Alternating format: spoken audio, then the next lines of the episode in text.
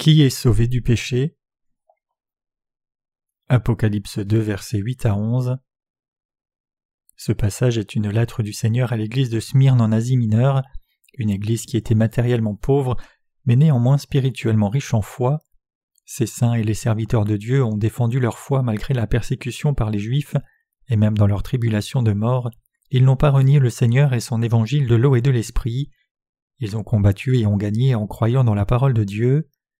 Le Seigneur a dit au sein de l'Église de Smyrne de ne pas craindre les souffrances à venir, mais d'être fidèle jusqu'à la mort, leur promettant la couronne de vie.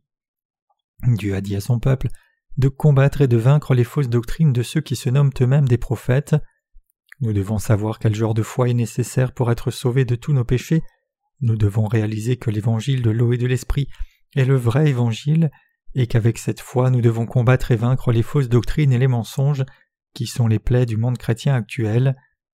Quand le monde entier fut trompé par Satan, Dieu a envoyé notre Seigneur pour accomplir l'évangile de l'eau et de l'esprit. Il a aussi sauvé tous ceux qui y croient de tous leurs péchés. Nous devons comprendre et croire dans cette vérité. Qui sont les gens qui ont été sauvés de tous leurs péchés devant Dieu? Ce ne sont pas des gens forts de corps ou d'esprit, mais ceux qui ont été délivrés de tous leurs péchés seulement en croyant dans l'évangile de l'eau et de l'esprit.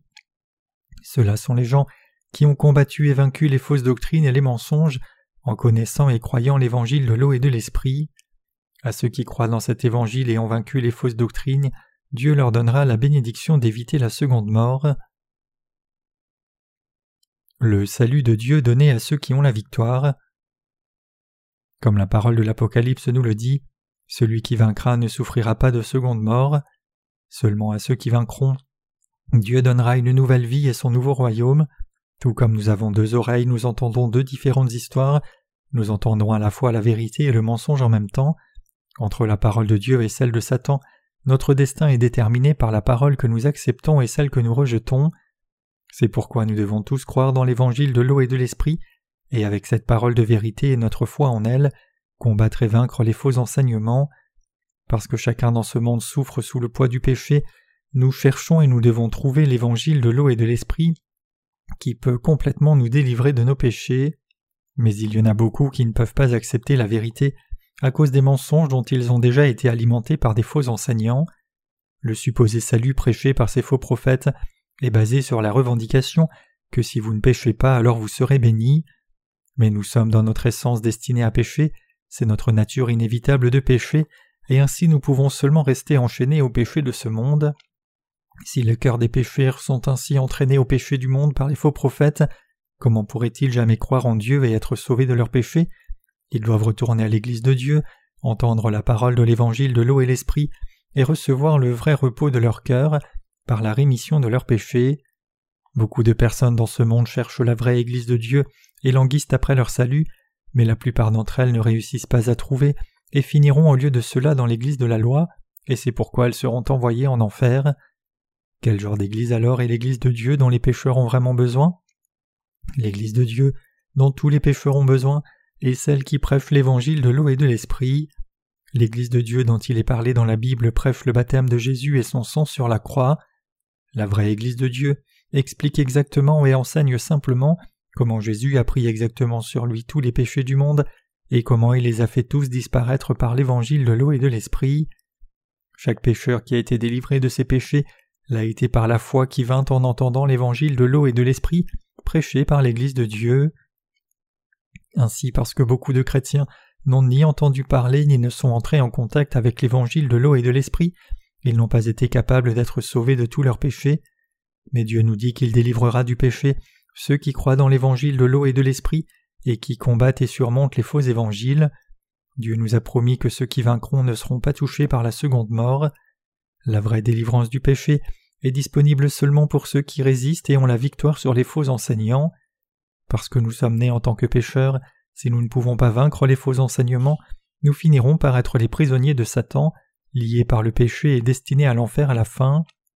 C'est pourquoi Dieu a dit à chacun et chacune de vaincre les ennemis dans notre bataille spirituelle du salut. Il est dit que certains animaux comme les lions ou les tigres entraînent leurs petits en les poussant directement en bas d'une colline et la leur font grimper par eux-mêmes. Seuls les petits qui reviennent au sommet de la colline seront élevés. De même Dieu nous a donné l'évangile de l'eau et l'esprit et il offrira le ciel seulement à ceux qui combattent et ont la victoire sur les faux enseignements avec cet évangile. Notre salut ne vient pas de notre propre sang et notre chair, nous pouvons être sauvés du péché seulement en croyant dans l'évangile de l'eau et de l'esprit. Le vrai salut est obtenu par la foi au baptême de Jésus et son sang sur la croix. Quand nos cœurs croient au baptême et au sang versé du Fils de Dieu, qui a emporté les péchés du monde, nous sommes sauvés de tous nos péchés et délivrés de notre destruction certaine. Quiconque entre au ciel le fait en croyant dans l'évangile de l'eau et de l'esprit, et quiconque finit en enfer le fait en ne croyant pas dans cet évangile. C'est pourquoi nous devons tous croire dans l'évangile de l'eau et de l'esprit et rejeter les faux évangiles. En répandant des faux enseignements et des mensonges, Satan essaye d'empêcher le salut des gens en les détournant de l'évangile de l'eau et de l'esprit. Quels sont ces enseignements faux alors? Les faux évangiles sont ceux qui apprennent que Jésus n'a pas pris tous les péchés du monde avec son baptême. Ils enseignent que tandis que Jésus a emporté notre péché originel, on doit nettoyer nos péchés quotidiens par nos prières quotidiennes de repentance. Ces enseignements peuvent peut-être signifier quelque chose en termes religieux, mais quand on les regarde à la lumière du vrai évangile de l'eau et de l'esprit, ils sont tout simplement faux. La rédemption de chacun s'obtient par la croyance dans l'évangile de l'eau et de l'esprit. Les faux évangiles ne nous délivreront jamais du péché. C'est pourquoi nous devons combattre et vaincre ces faux enseignements. Combattre contre Satan signifie résister à ce qui est faux.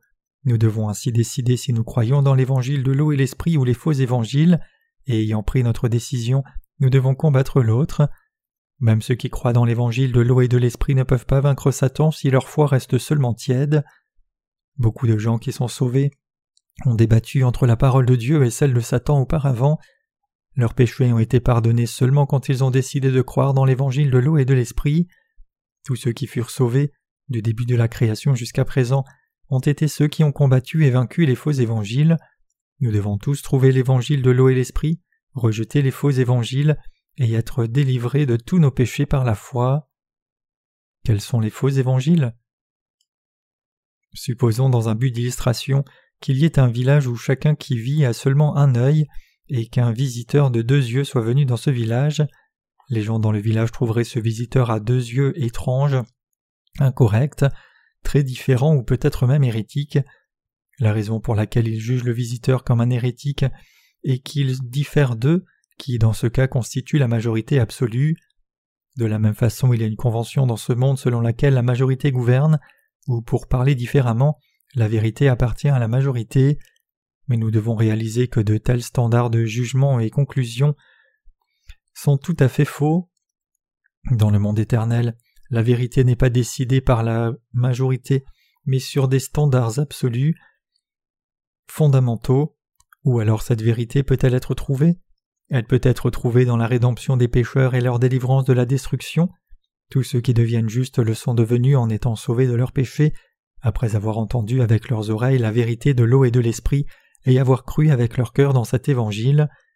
Mais parce que tant de personnes sont tombées dans les faux évangiles depuis si longtemps, quand la vérité réelle est révélée devant eux, ils la traitent d'étrange, même d'hérétique, et la rejettent. Mais l'évangile de l'eau et de l'esprit qu'ils rejettent, c'est l'évangile de la vérité qui a été révélé, cru et prêché par les apôtres eux-mêmes. En reculant tout droit jusqu'à l'âge apostolique, le problème du péché peut être résolu seulement en croyant dans l'évangile de l'eau et l'esprit devant Dieu. Jésus, notre vérité, a pris sur lui les péchés du monde en une fois avec son baptême par Jean, un descendant d'Aaron, et versa son sang sur la croix pour nous. La parole de Dieu témoigne que Jésus a porté tous les péchés du monde par son baptême. Il est alors mort sur la croix, ressuscité et monté au ciel pour être assis à la droite de Dieu. Cette vérité a été accomplie il y a deux mille ans, quand Jésus est devenu le Seigneur de la vérité, en emportant tous les péchés du monde par son baptême et son sang sur la croix. Mais ceux qui sont trompés par les mensonges ne savent pas toujours qu'avec leur foi en Jésus vient leur délivrance complète du péché. Pire encore, beaucoup d'âmes dans le monde chrétien actuel sont perdues dans le péché, rendues confuses par les faux évangiles. C'est pourquoi ceux qui croient au vrai évangile de l'eau et l'esprit doivent prêcher et répandre cet évangile encore plus et plus loin. C'est seulement en entendant ce vrai évangile que les gens pourront être délivrés de leurs péchés. La vérité révélée dans la Bible, c'est l'évangile de l'eau et de l'esprit. Matthieu 3, versets 13 à 17, Éphésiens 1, verset 13. Dans le présent passage, Dieu a félicité l'église de Smyrne, disant que malgré leur pauvreté matérielle, ils étaient riches dans leur foi, mais il a traité certains juifs de serviteurs de Satan parce que bien qu'ils aient prétendu croire en Dieu, ils refusaient toujours d'accepter son évangile de rédemption dans leur cœur. Ils n'ont pas cru en Jésus comme le Fils de Dieu et le Sauveur, bien que notre Seigneur ait pris tous leurs péchés par l'évangile de l'eau et de l'esprit.